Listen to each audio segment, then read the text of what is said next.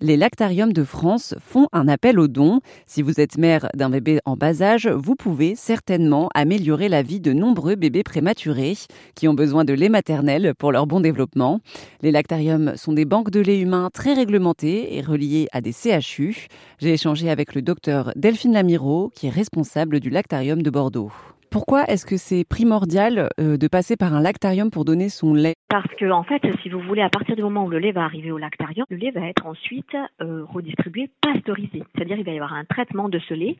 On va le pasteuriser pour éliminer les micro-organismes, notamment les virus, mais également des bactéries, parce qu'il va être redistribué à des bébés prématurés extrêmement fragiles. C'est du lait, ce qu'on appelle du lait pasteurisé, qui est sécurisé, et il est absolument interdit en France de donner du lait cru d'une maman à un autre bébé qui n'est pas le sien.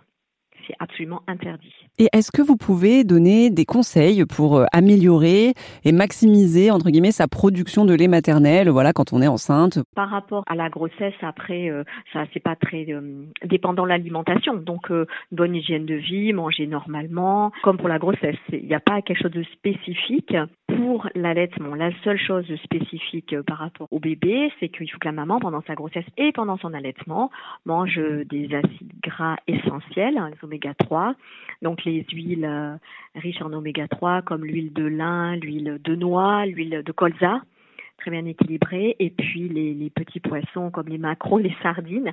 Donc ça, c'est important, ce sont des acides gras essentiels, ça veut dire qu'on ne peut pas les fabriquer, et c'est très bon pour le développement cérébral et rétinien du bébé, et on sait que spontanément, on est un petit peu carencé, parce qu'on n'en mange pas assez dans notre population. Donc c'est le seul conseil alimentaire que je pourrais donner, et après une bonne hygiène de vie de base.